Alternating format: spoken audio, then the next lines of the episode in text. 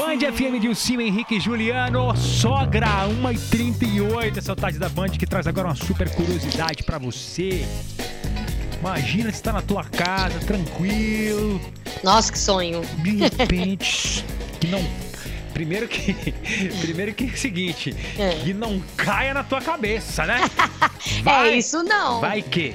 Não adianta. Valha-me Deus. Um meteoro cai no teu quintal. E Que aí? sonho. Sorte? Isso é sorte? Ou é riqueza? O que será, hein, Lê? Hã? Sorte, né, velho? Muita Ó. sorte. É sorte, vai. Isso aconteceu na Grã-Bretanha. Nossa, que chique, Grã-Bretanha. Isso mesmo, Ale Cardoso. Vamos contar essa É. Aconteceu história? E, e- e vale muito dinheiro essa pedra?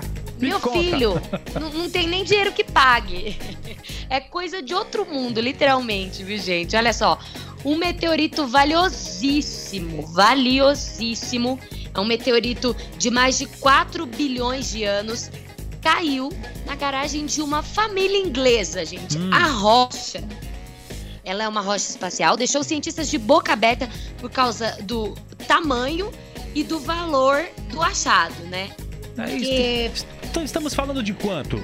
Então, na verdade, eles não contabilizaram. Hum. Mas assim, o valor principal é o valor pra, é, científico, né?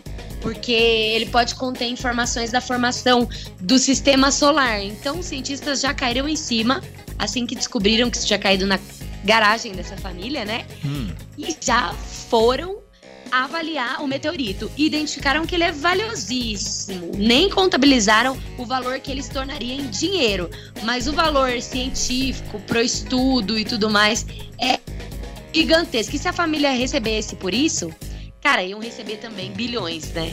Mas eles Colocar decidiram. um, um dólar pra cada ano aí que, que contar desse meteorito. Nossa, mãe!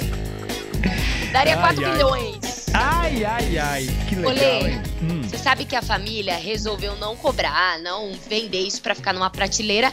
Eles resolveram entregar para os cientistas, né, e os pesquisadores lá da Inglaterra. É, e aí eles entregaram na mão desse pessoal para que fizessem um estudo em cima disso.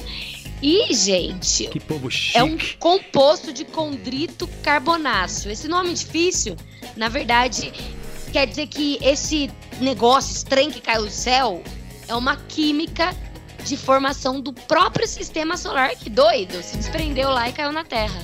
Que Doido, doido. né? Esse povo é muito chique, né? Povo paciente com a ciência, não é Pois é. paciência. Eu iria querer meu Deixa dinheiro. cair no meu quintal pra tu ver. Ô, vai, mano. É que vale essa parada aí? Queria saber também.